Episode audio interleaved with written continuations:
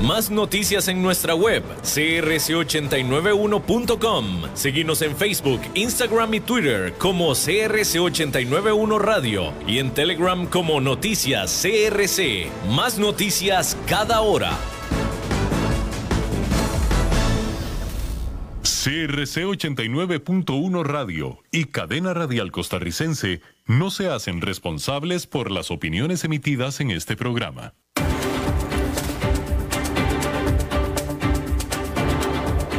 Inicia a las 5 con Alberto Padilla. Un programa diseñado con el objetivo de llevarte diariamente un tema de actualidad, acompañado siempre de reconocidos editorialistas, de lunes a viernes a las 5 de la tarde por CRC 89.1 Radio. A las 5 con Alberto Padilla. Hola, ¿qué tal? Saludos, bienvenidos a esta emisión de A las 5 con su servidor Alberto Padilla. Muchísimas gracias por estarnos acompañando en esta última emisión de la semana. En una hora más, cuando termine este programa y yo le diga que le pase muy bien, ese será el inicio oficial del fin de semana. Pero por lo pronto queda una obligación más para esta semana, que es escuchar este programa en este momento. Estamos transmitiendo y le mandamos muchísimos saludos desde las instalaciones y señal de CRC 89.1 FM en San José, Costa Rica, transmitiendo directamente hasta donde está usted a través de diferentes plataformas, Facebook Live en la página de este programa a las 5 con Alberto Padilla, o bien podcast a través de las principales eh, plataformas al respecto, Spotify, Google Podcast, Apple Podcast, etcétera, etcétera. Aquí en Costa Rica esta emisión, que sale en vivo en este momento a las 5 de la tarde, se repite a las 10 de la noche todos los días, aquí en CRC 89.1 FM. Tratando de controlar los incontrolables en esta ocasión, el señor Francis Lyon, o sea, Francisco León, y aquí la que ordena es la señora Lisbeth Ulet a cargo de la producción general. Bueno, hay que comenzar diciéndole que la economía de Estados Unidos siguió recuperando puestos de trabajo durante eh, agosto, aunque a una tasa decreciente. Durante el mes pasado, la economía recuperó 1.370.000 empleos, que es una buena cifra sin duda, pero que es significativamente menor que el 1.800.000 que se crearon en julio, y ni qué decir de los 4.800.000 que se crearon en junio. La cifra de agosto también es ligeramente más baja que el 1,4 que estaban estimando los analistas, es decir, 1.400.000 que estaban estimando los analistas. Lo que sí sorprendió es la tasa de desempleo, la cual el consenso de los analistas predecía que bajaría a 9,8%. Sin embargo, el resultado de agosto quedó sorpresivamente hasta 8,4%, impulsada por factores técnicos que el Departamento del Trabajo describe como que la tasa de participación de la fuerza laboral subió a un 61,7%, lo que es un nivel 1,5% superior al punto más bajo desde la pandemia, pero que sigue siendo 1,7% por debajo del nivel prepandémico de febrero. Si no entendió nada, no se preocupe, porque yo mismo tampoco entendí nada. Eh, eh, eh, para este tipo de datos necesito consultar con un economista especializado en este tipo de cosas, porque así nada más realmente no sé a qué se refiere. Pero el punto es que es un eh, factor técnico por el cual la eh, tasa de desempleo se desplomó desde arriba de 10% hasta 8,4%. Y poniéndolo todavía en términos más claros, se trata de la primera vez que la tasa de desempleo queda por debajo del 10% desde marzo. Y es un nivel menor que el pico más alto alcanzado durante la gran recesión del 2008. Asimismo, durante la semana pasada, la última de agosto, la última semana de agosto, las solicitudes nuevas de ayuda por desempleo cayeron por debajo de un millón por segunda vez desde marzo. Esto es una buena noticia, pues evidencia que la segunda ola de coronavirus que se dio en importantes estados como Florida, Texas y California, y que de hecho generó restricciones, no resultaron estas en un aumento sensible de los despidos. Todo lo anterior definitivamente son excelentes noticias. Sin embargo, hay que aclarar que la economía de Estados Unidos aún está 11 millones y medio de puestos de trabajo por debajo de donde estaba en febrero. Si la tasa de creación de empleo se mantiene a este nivel actual, sería hasta mediados del próximo año cuando la economía recupere la totalidad de los trabajos perdidos.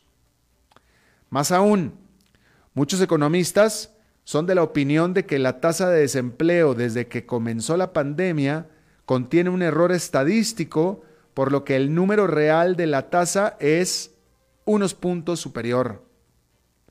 Y varios indicadores de alta frecuencia, como por ejemplo es el uso de tarjetas de crédito, también siguen bajando su ritmo de recuperación.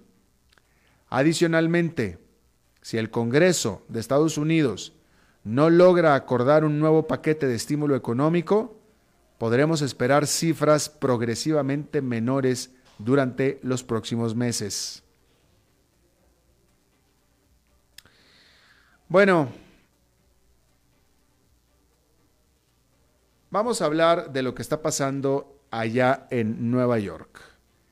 Y de lo que está pasando allá en Nueva York no es sorprendente ni tampoco no era de no esperar. ¿Sí? Luego de meses de espectacular desempeño, los inversionistas en algún momento tenían que detenerse a hacer efectivas algo de las grandes ganancias logradas y dejar respirar a los precios accionarios. Las sensibles pérdidas de jueves y viernes han sido lideradas por las acciones que más han subido con el rally, notablemente Tesla, Apple, Microsoft, la propia Amazon. El jueves el índice industrial Dow Jones cayó 2,8%. El Nasdaq Composite se hundió 5% el jueves y el Standard Poor's 500 perdió 3,5%. Este viernes continuaron las caídas, aunque bastante más moderadas. El índice industrial Dow Jones quedó con una caída de 0,56%, el Nasdaq Composite abajo por 1,27%, el Standard Poor's 500 con una pérdida de 0,81%. Hay que decir que llegaron a estar mucho más abajo durante la jornada, de tal manera que los precios al final tuvieron una recuperación. Tanto el Nasdaq como el SP500 venían estableciendo máximos históricos día a día, impulsados por el optimismo de los inversionistas ante las masivas intervenciones de los bancos centrales y por supuesto el desenfrenado entusiasmo por las empresas tecnológicas, muchas de las cuales se han beneficiado con la pandemia. Sin embargo, todo lo que sube tiene que bajar y una corrección en los precios no era una cuestión de si sí, sino de cuándo. La pregunta ahora es si esta corrección es el inicio de todo un periodo de remates o se trata solamente de una toma de utilidades antes del fin de semana largo que está comenzando en Estados Unidos, porque el lunes es feriado por ser el Labor Day, o sea, el Día del Trabajo. Sin embargo, algunos analistas piensan que el remate de acciones tecnológicas no deberá ser mayor ni generalizado justamente porque un buen pedazo de esas empresas, de hecho, han tenido sólidos resultados con la pandemia y también con los confinamientos, lo que atrae la atención incluso de los inversionistas más cautos. Bueno, la más grande petrolera del mundo y a la vez también la más rentable está replanteando su estrategia futura basada en la expectativa de continuos precios bajos de el petróleo. El dramático desplome de precios que se ha dado este año por la pandemia y la perspectiva de que no volverán a estar en un nivel adecuado está afectando a la gigante estatal saudita Aramco, que necesita de un buen precio de su única materia prima, que es el petróleo, para generar el efectivo necesario y suficiente para pagar a sus inversionistas los dividendos, así como para financiar gran parte del gasto del gobierno saudita. Por ahora, Aramco parece estar siendo obligada a hacer lo que hasta marzo parecía impensable, que es abandonar acuerdos y vender activos, es decir, achicarse. El primero de los proyectos a desechar parece ser la construcción de una red de refinerías en los mercados más grandes del mundo. Y es que Aramco simplemente ya no tiene el flujo de efectivo que antes tenía, por lo que ya no puede gastar ni invertir y por el contrario, tiene que sacar el mayor valor posible a cada barril que extrae del subsuelo. Según reportes, Aramco metió a la gaveta acuerdos para construir refinerías en India y en China. Asimismo, canceló la expansión que tenía en obra en una gigante refinería que posee en Estados Unidos. Este replanteamiento de prioridades sugiere que la empresa está esperando que no tendrá precios de petróleo adecuados por el futuro previsible y genera una serie de consecuencias geopolíticas y por supuesto económicas para Arabia Saudita.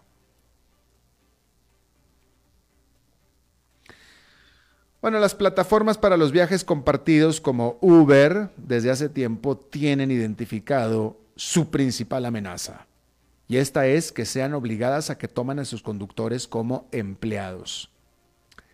Eso haría que las empresas, ya de por sí perdedoras de dinero, tengan la obligación de pagar días feriados o por enfermedad, horas extras, entre otras prestaciones más.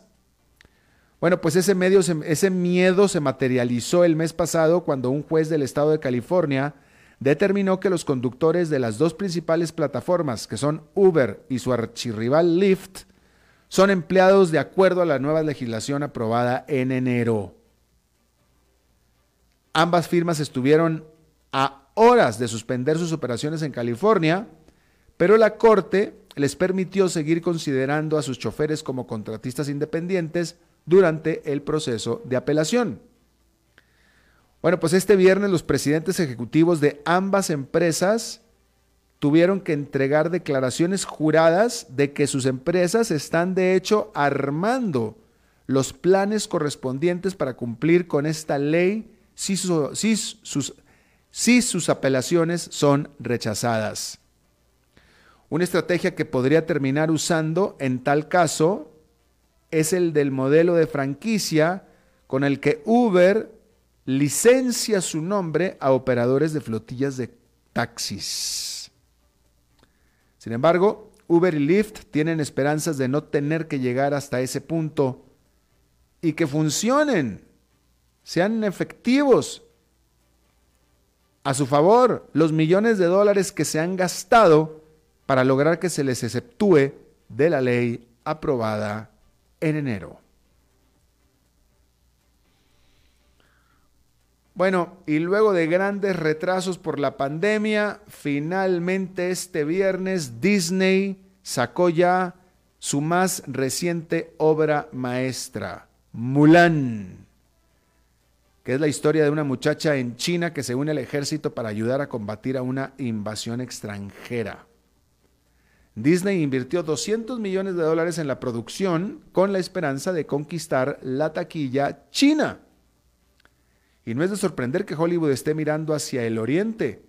El año pasado, los chinos gastaron en entradas a los cines 9.700 millones de dólares, que es casi lo mismo que gastaron los estadounidenses.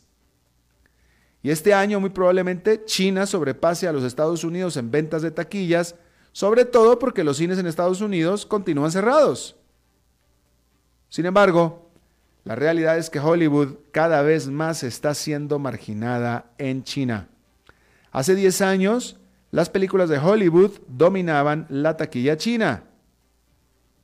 Pero el año pasado, 8 de 10 películas, o mejor dicho, 8 de las 10 películas más vistas en China fueron Made in China. Y es que los estudios chinos están sacando películas cada vez mejor producidas. Y al mismo tiempo, la más estricta censura que se está aplicando en el gigante asiático, pues hace la vida mucho más difícil a Hollywood y aparte metiéndola en problemas en casa. Porque resulta que el fiscal general de Estados Unidos hace unos días acusó a los estudios de su país de arrodillarse ante los censores comunistas. De tal manera que mientras se acumulan los obstáculos comerciales y políticos, la aventura de Hollywood en China parece que no va a tener un final feliz. Bien, en otra información, déjeme le digo que Facebook anunció que va a dejar de aceptar, o sea, que va a impedir que suban anuncios políticos una semana antes de que se den las elecciones presidenciales en Estados Unidos el 3 de noviembre. Los anuncios que ya estaban en la plataforma de Facebook antes de esa fecha, todavía van a aparecer ahí, todavía van a estar durante la última semana de la campaña. Hay que decir que el fundador y jefe de de Facebook, Mark Zuckerberg, tiene la preocupación de que las divisiones que se están dando en el país pudieran llevar a un mayor riesgo de desorden civil. Pues qué bueno que le preocupa porque gran parte de, ese, de, esa división, gran parte de esa división, de ese aumento del riesgo, se ventila precisamente en la plataforma de Facebook justamente. Bueno, ¿se acuerda usted de Edward Snowden? ¿Se acuerda usted de este muchacho en el 2013 que era contratista de la Agencia de Seguridad Nacional, es decir, trabajaba para un tercero pero daba servicio en la Agencia de Seguridad Nacional y él descubrió a la prensa un programa de vigilancia que tenía el gobierno federal de Estados Unidos, en el cual, entre otras cosas, eh, eh, anotaban los números telefónicos y los récords de quién llamaba y quién recibía llamadas de millones de estadounidenses sin su consentimiento, por supuesto, pero tampoco sin el permiso de un juez. Totalmente escondidas. Bueno, Snowden filtró ese, ese, eso, ese caso a la prensa y se hizo un escándalo terrible. Y el gobierno de Estados Unidos lo que hizo fue que lo acusó de espionaje. Entonces él tuvo que huir a Rusia donde le dieron asilo. Y él está en Rusia todavía. ¿Sí? Y bueno, para el gobierno, para el Estado de Estados Unidos, el gobierno de Estados Unidos, Edward Snowden es un traidor y lo están persiguiendo para que venga a casa a pagar por su crimen de espionaje. Bueno, esto se lo traigo a colación porque resulta que una corte de apelaciones de Estados Unidos determinó que esta operación de vigilancia y espionaje masivo dentro de casa por parte de la Agencia Nacional de Seguridad de Estados Unidos y que expuso Edward Snowden es ilegal. Es decir, la autoridad, la corte, determinó que ese programa que expuso Edward Snowden es ilegal. No se sabe, no dice la nota, si esto quiere decir entonces que quienes hayan sido responsables de este programa entonces van a enfrentar cargos criminales. Porque si es ilegal, entonces rompieron la ley. Si le rompieron la ley, entonces va a haber cargos criminales. Seguramente los habrá, porque para eso la Corte está determinando que el programa fue ilegal.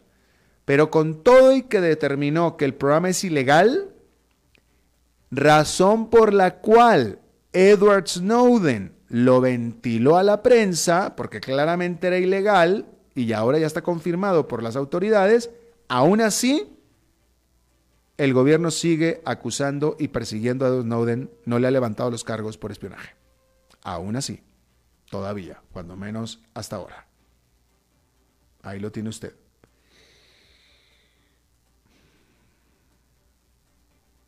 Bueno, pues rápidamente nada más para decirle que el primer ministro de Francia, Jean Castex, anunció un plan económico por el coronavirus por 118 mil billones de dólares, equivalente al 4% del Producto Nacional Bruto de Francia.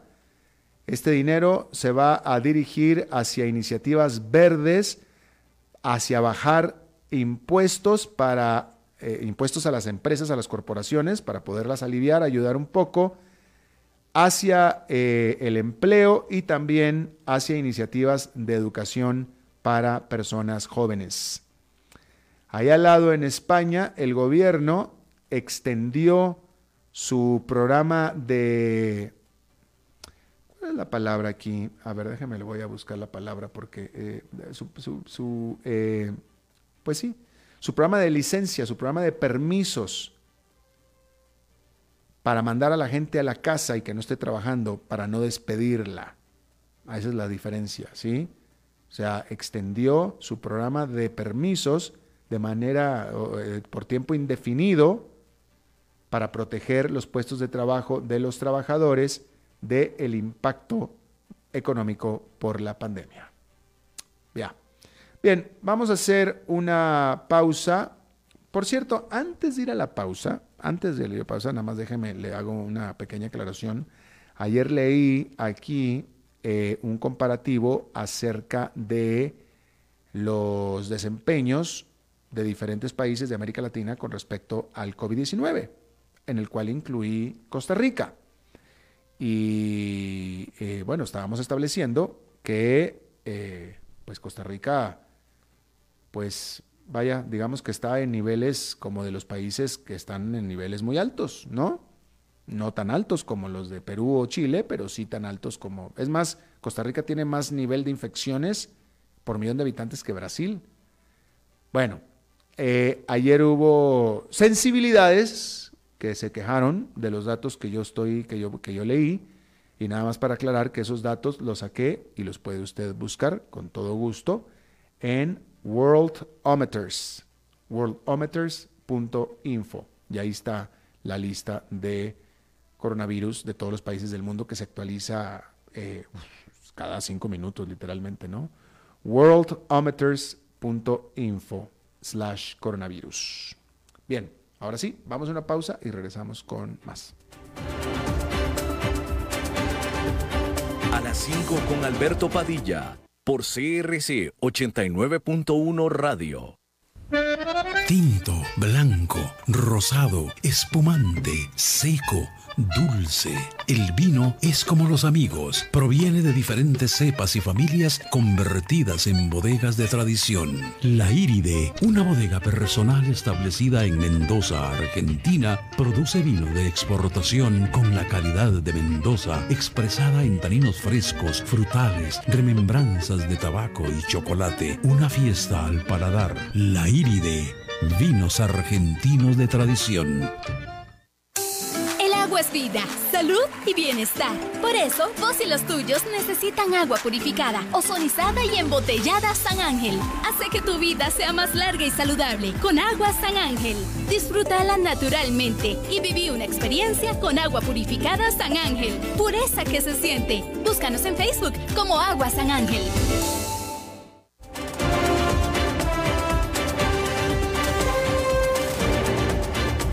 Seguimos escuchando a las 5 con Alberto Padilla.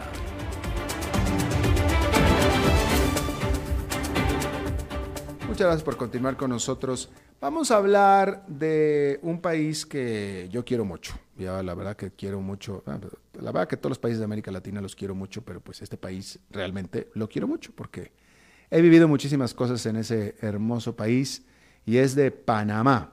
Panamá eh, pues es uno de los países más afectados por la pandemia, eh, hablando de la pandemia en sí, eh, en América Latina, ¿no? Panamá está teniendo 22 eh, mil casos por cada millón de habitantes. Está, Panamá está a nivel de Chile, a nivel de Perú.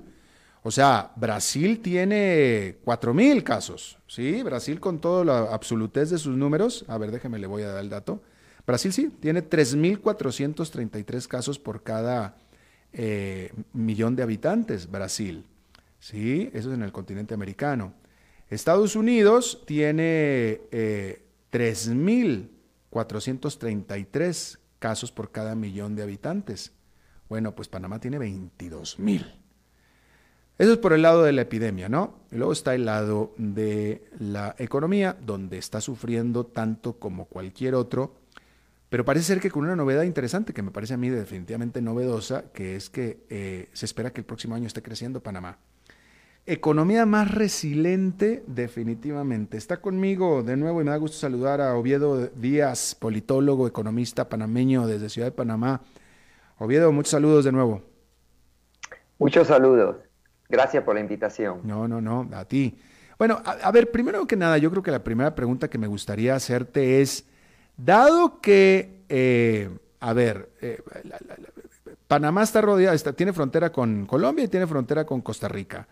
Eh, la frontera con Colombia básicamente es una frontera geográfica porque no hay cruce fronterizo formal en esa área del Darién. Digamos que hay un buffer zone, un colchón de selva salvaje, valga la redundancia, entre Panamá y Colombia. Así es que ahí no hay mucho cruce de personas. Y el vecino del norte, que es Costa Rica, tampoco tuvo un problema tan serio de pandemia como para decir nos cayó la pandemia desde, desde ahí, ¿no? Entonces la pregunta es, ¿qué salió tan mal en Panamá que tiene estas cifras tan eh, lastimosas de la pandemia, Oviedo? Eh, bueno, esa es una gran pregunta. Yo tengo una tesis que son tres cosas. Por favor. Eh, primero, Panamá es un país de tránsito y por tanto aquí estaba entrando, saliendo muchas personas. Aéreo, tránsito aéreo. Tránsito aéreo, exactamente, más que nada. Entonces, una, una, economía muy internacionalizada, obviamente, ese es un tema. Segundo, eh, yo creo que hubo muchas fallas desde el punto de vista del manejo del tema de salud. De, eh, especialmente no, no hay eh, tracing aquí en Panamá. Mm. por tanto, si una persona está infectada, eh, no, no se, nadie se da cuenta de quiénes estuvieron en contacto con esas personas, ¿no? Y todavía no lo tenemos. Ahora, también existe el caso de que hace tres meses, cuando habían 20 mil casos, se hacía una cantidad de test y hoy día se hace prácticamente la misma cantidad. Digo, sí ha subido, pero mientras más hay, más testing hay que hacer. Ese es el tema médico sobre el cual yo no soy un gran experto, pero eso es lo que me han dicho. Claro. Pero yo creo que el tema principal aquí ha sido que no ha habido un plan económico de rescate económico como lo que has visto en los Estados Unidos, en Europa.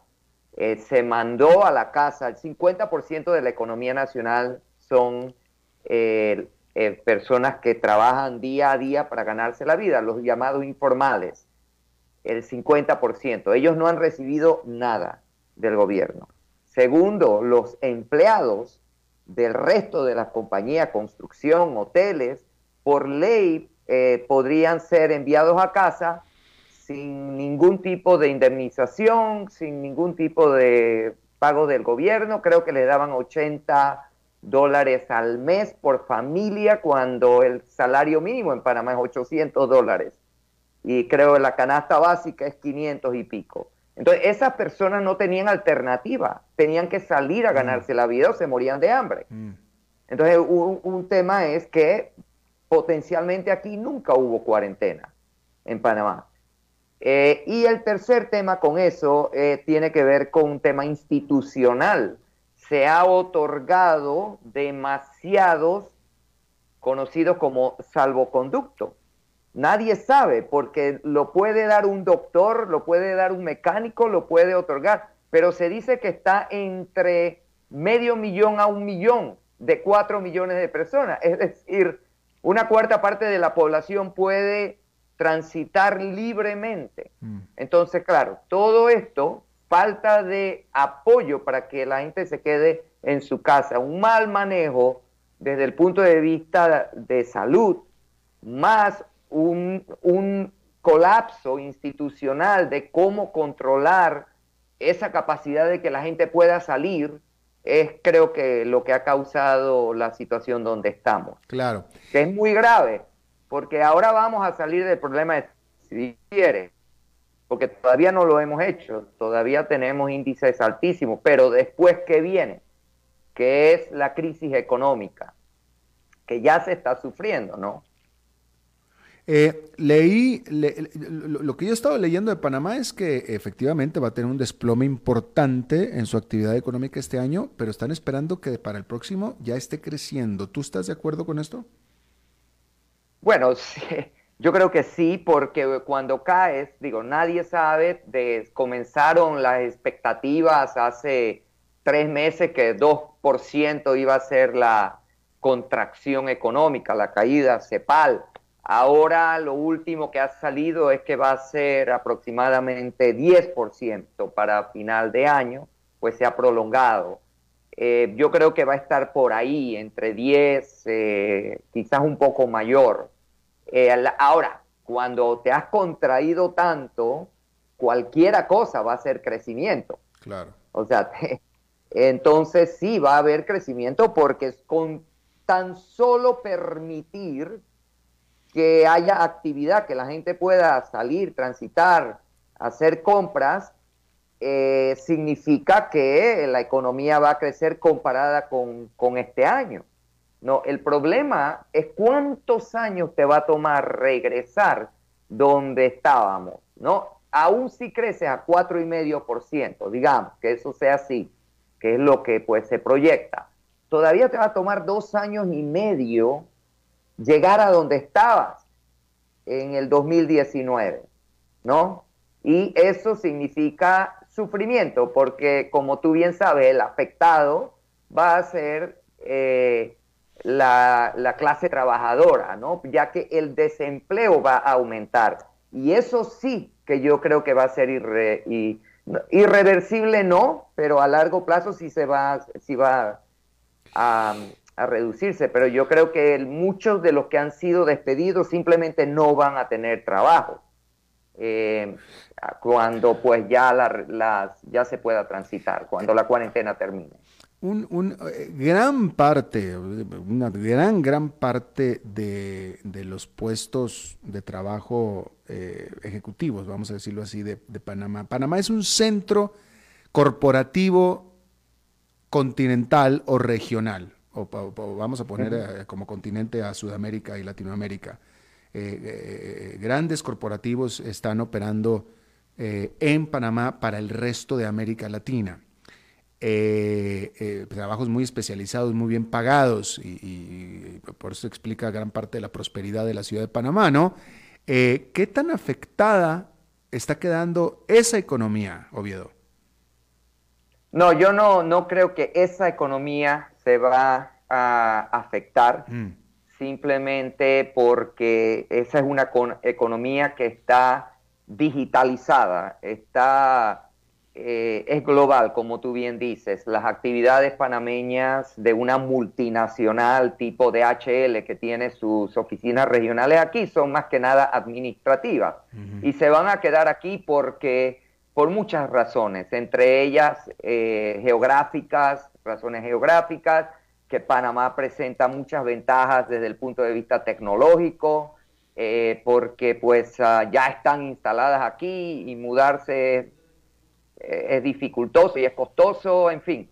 Sin embargo, em, Panamá es una economía de servicios. Aquí eh, lo turismo, a pesar de que Costa Rica no, tiene muchos más turistas, el turista que viene a Panamá viene de compras, viene al sistema y entra dentro del sistema financiero y le deja mucho a la economía, ¿no? Gasta tres veces lo que gasta el que va a Costa Rica.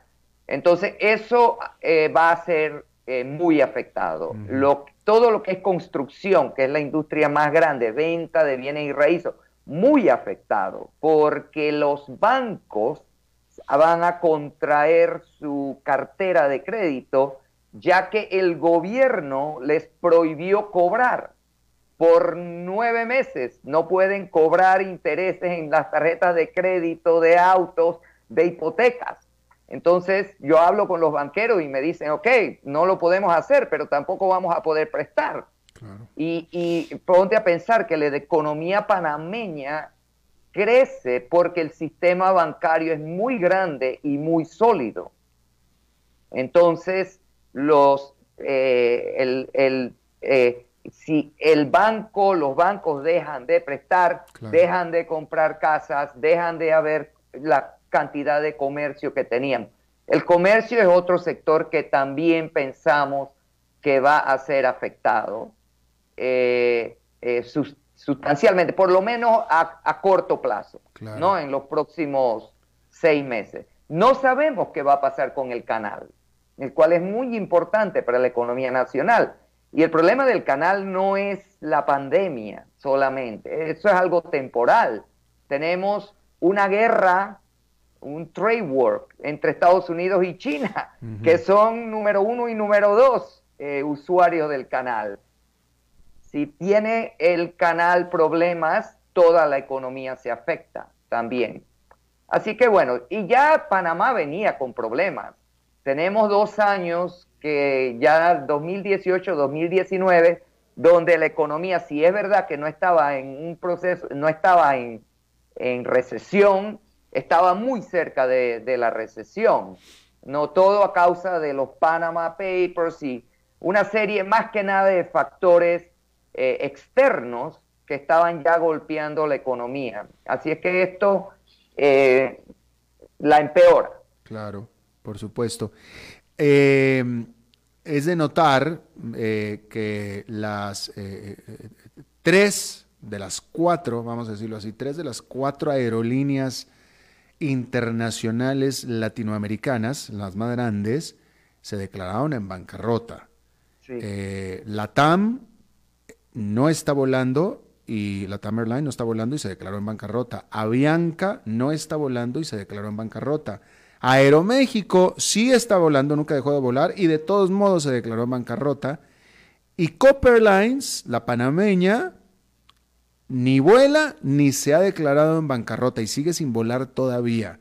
Eh, eh, eso me habla, en principio, del muy buen estado de resultados que tenía esa eh, hoja de resultados que tenía esa aerolínea y pues, de la buena administración también diría yo, Oviedo. Sí, definitivamente. ellos eh, fueron eh, de, como política corporativa, los accionistas, eh, y muy buena administración, tenían una situación enviable desde el punto de vista de, de, efectivo. O sea, ellos antes de enfrentar la crisis tenían más de mil millones de dólares en una cuenta bancaria, levantaron otros 800 millones de bancos después de que rompió la crisis. Así que su situación, de acuerdo con lo que le han dicho pues en al Securities and Exchange Commission, todos los reportes que tienen que hacer trimestralmente, ellos pueden irse 15, 18 meses sin volar y todavía sobreviven. También los ha ayudado el hecho que el gobierno de Panamá eh, pues mandó a los empleados para la casa y no tienes que pagar, no tienes que pagarle nada. Entonces, eso no, eso no ha sido el caso en, muchos otros países. En Panamá sí. Entonces, sin embargo, ellos se han comprometido con sus trabajadores, han despedido mucha gente, han pagado las debidas indemnizaciones. Ah, y yo creo que desde cierto punto de vista, en muchas cosas se han beneficiado porque han logrado renegociar los términos de acuerdos de compras de, aviones, pues de leases de aviones. Eh, así es que están activamente mejorando su, su balance y deben salir bien. Ahora, cuando todos tus competidores se van a la bancarrota y pueden romper contratos de, con sindicatos, eh, se con lesors, tú te, has, tú te tienes que pensar que ellos se hacen más competitivos. Claro, claro. ¿No? Entonces ese, ese es un tema. No, no, no me declaré en la bancarrota, pero ahora quizás no soy tan competitivo porque los términos de, de, trabajo, pues de contrataciones, no son tan ventajosas como las de ellos. Claro, claro. Ahora, cuando Copa comience a volar, que creo que es a partir del próximo mes, pero cuando empiece a hacerlo, va a ser una aerolínea mucho más chica, tanto en aviones como en personal. Bueno, sí, por, lo menos temporalmente ellos se van a enfocar en las rutas que son las más eh, rentables. Eh, eh, pero bueno, eso es supuestamente una estrategia de crecimiento, pero ellos están pronosticando regresar a donde estaban en marzo del 2020 en un año y medio. O sea, estamos hablando ya del finales del 2021 o en el 2022 para tener la misma cantidad de ingresos, la misma cantidad de vuelos. Claro, claro. Pero bueno, esa es la industria, una de las industrias que más eh, ha sufrido y, seguirá sufriendo, ¿no? Por supuesto. Eh, otra, la, la, la eh, el, el, el, money maker de, Panamá, así como este, hay países que tienen petróleo, hay países que tienen granos, hay países que tienen minerales. El eh, Panamá lo que tiene es el canal de Panamá, ese es su commodity, su materia prima. Eh, ¿cómo, ¿Cómo ha estado el, cómo ha estado funcionando el canal de Panamá con esta pandemia? Eh, ¿ha, caído los ingresos? ¿Han caído los cruces? Sí, cayeron los ingresos, pero han estado, sí, cayeron relativamente se, han, se estabilizaron, pero la razón es por qué han caído. Bueno, primero, menciono algo. Estas eh, líneas de eh, marítimas eh, se establecen a muy largo plazo, ¿no? la salida de un buque de, de, Shanghai para llegar al puerto de Baltimore son cosas que se planean años antes. Entonces, un, un problema económico eh, temporal típicamente no lo afecta a menos que una naviera se vaya a la quiebra y tenga que cerrar, ¿no? Eso es algo eh, que se tiene que decir, que el, el, tema, el canal de Panamá funciona a largo plazo. Aquí el problema más grande son la guerra eh, del comercio entre los Estados Unidos y China.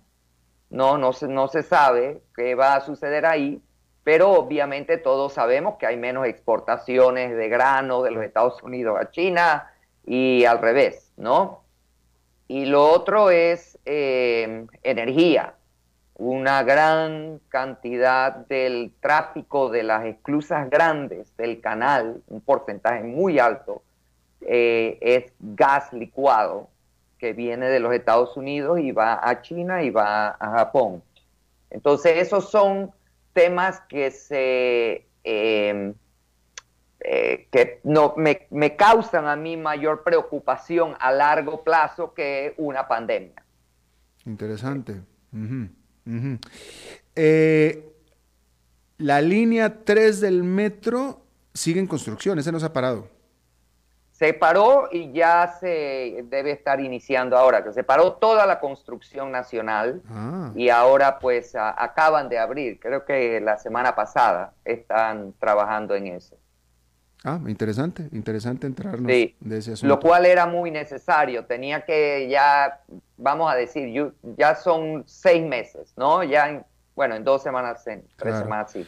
Son dos, seis meses y ya hay una gran necesidad de, poner a la gente a trabajar. Estamos en esa encrucijada, vamos, no, no es los Estados Unidos donde hay libertarios que eh, prefieren eh, sacar una pistola que ponerse una máscara. Aquí la gente obedece, pero el cansancio es muy alto y la necesidad de salir a trabajar es muy grande. Entonces ya hay un plan de reapertura para final de mes pero está sujeto a varias eh, condiciones eh, que hasta este momento no se cumplen. Así que nadie sabe qué va a suceder. Mm. Pero el gobierno sí ya comenzó a hacer sus obras.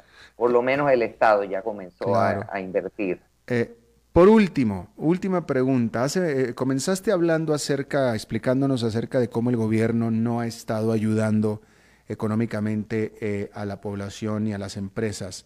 Eh, ¿Podía hacerlo? ¿Estaba en capacidad de hacerlo el gobierno? Definitivamente. Esto es lo más interesante de todo. En medio de la pandemia, el gobierno y las empresas panameñas AAA han podido emitir más de 5 mil millones de dólares en bonos en el mercado de valores internacional. Una de ellas se emitió en la Bolsa de Panamá, no en Nueva York. Y más eh, con calificaciones de grado de inversión, con tasas increíblemente bajas, creo que el Banco Nacional fue 2%, 2 y piquillo por ciento.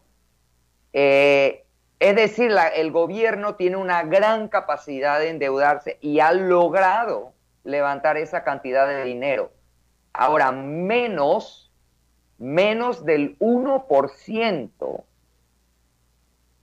eh, perdón, eh, menos del 3% de ese dinero ha llegado a las clases, mm. a la clase trabajadora. Mm. Si lo ponemos a ver como comparación, en Estados Unidos el CARES Act y todos los otros programas suman aproximadamente 15% del PIB. El PIB de Panamá es 70 billones. Aquí todo el programa de ayuda está por el orden de los 200 y pico de millones, que no equivale ni siquiera al 0.05% del PIB. Mm, mm. Ah, y para mí ese es el problema fundamental que hemos tenido, ¿no? Ha sido la falta de apoyo eh, y eso no, ha eso no ha permitido que la gente se puedan quedar en casa. Un bono de 80 dólares mensuales no te compra en Panamá, no, no, puedes vivir más de tres días en una familia. Claro, claro. No sé, cinco días para una familia. Claro. Entonces, si ese es el gran, diría yo, el gran fracaso que, que, que ha tenido que ha tenido este país. Bien, Oviedo Díaz, economista y politólogo desde Ciudad de Panamá, te agradezco muchísimo que hayas charlado con nosotros de nuevo. Bueno, un placer. Gracias, muy amable. Gracias por la invitación. Vamos a hacer una pausa y regresamos con Humberto Saldívar. A las 5 con Alberto Padilla, por CRC 89.1 Radio. Tinto, blanco, rosado, espumante, seco dulce. El vino es como los amigos, proviene de diferentes cepas y familias convertidas en bodegas de tradición. La Iride, una bodega personal establecida en Mendoza, Argentina, produce vino de exportación con la calidad de Mendoza, expresada en taninos frescos, frutales, remembranzas de tabaco y chocolate. Una fiesta al paladar. La Iride, vinos argentinos de tradición.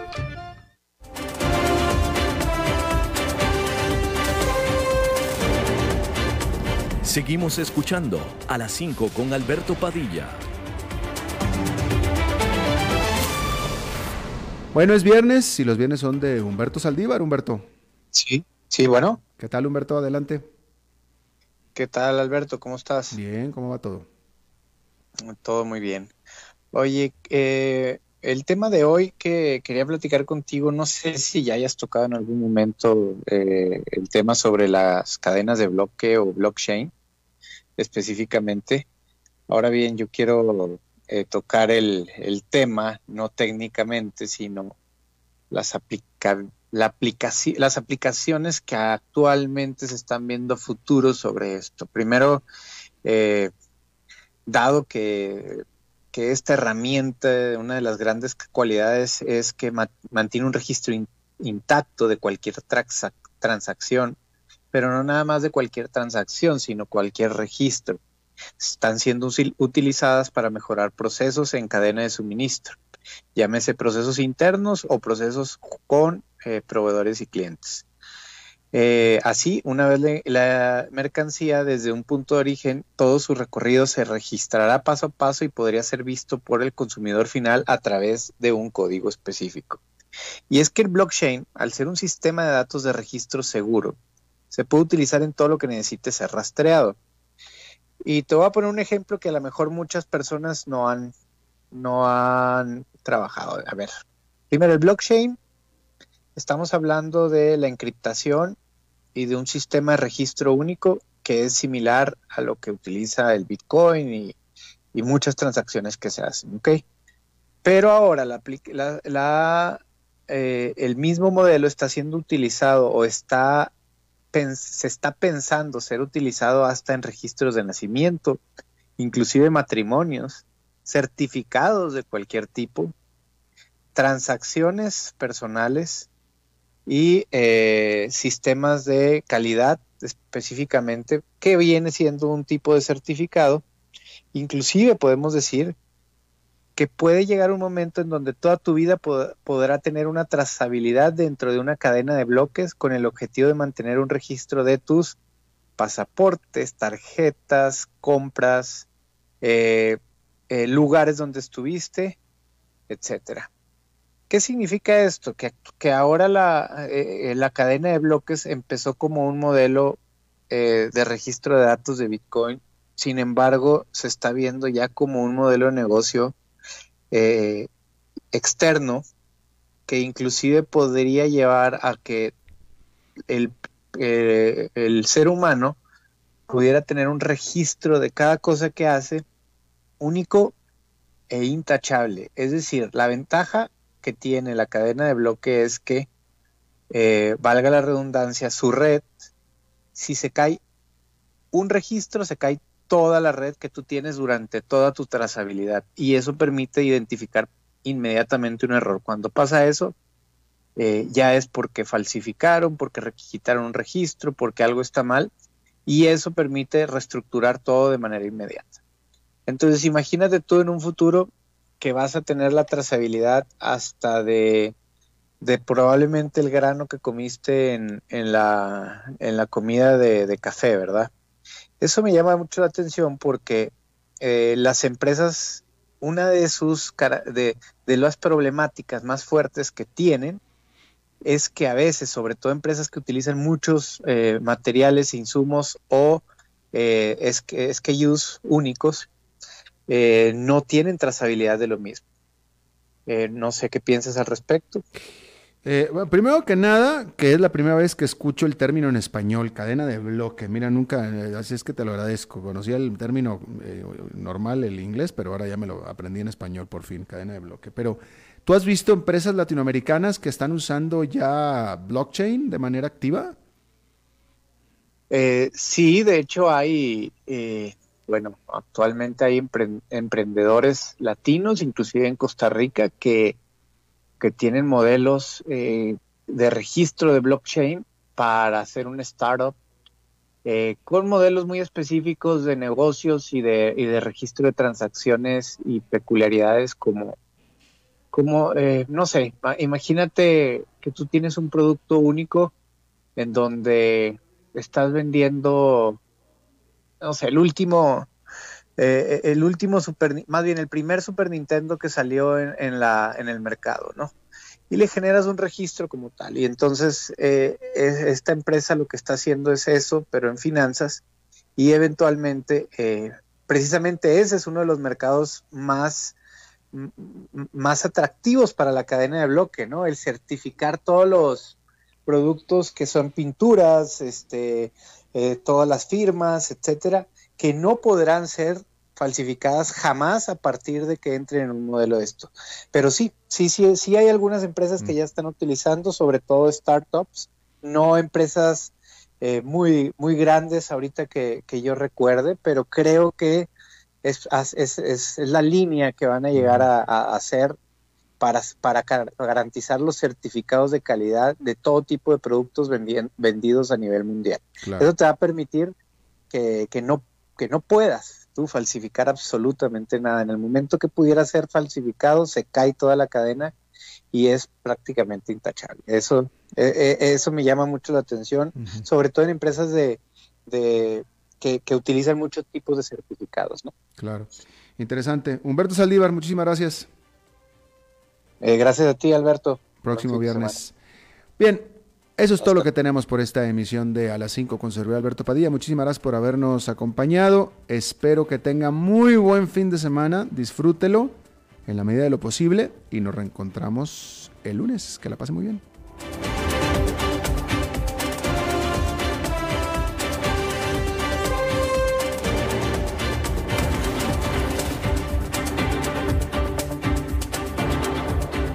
Concluye a las 5 con Alberto Padilla. Un programa diseñado con el objetivo de llevarte diariamente un tema de actualidad, acompañado siempre de reconocidos editorialistas, de lunes a viernes a las 5 de la tarde por CRC 89.1 Radio, a las 5 con Alberto Padilla.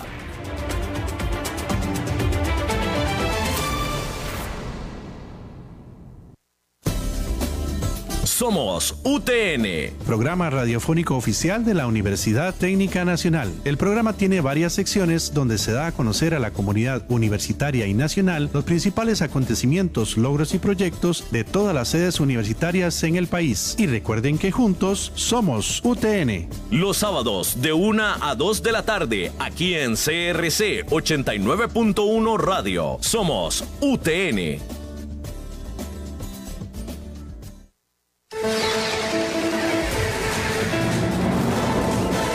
Infórmate de la actualidad del país y el mundo con nosotros. Todos los días, desde las 6 de la mañana, iniciamos con el noticiero matutino y luego seguimos con informativos de la hora hasta las 6 de la tarde. Aquí vos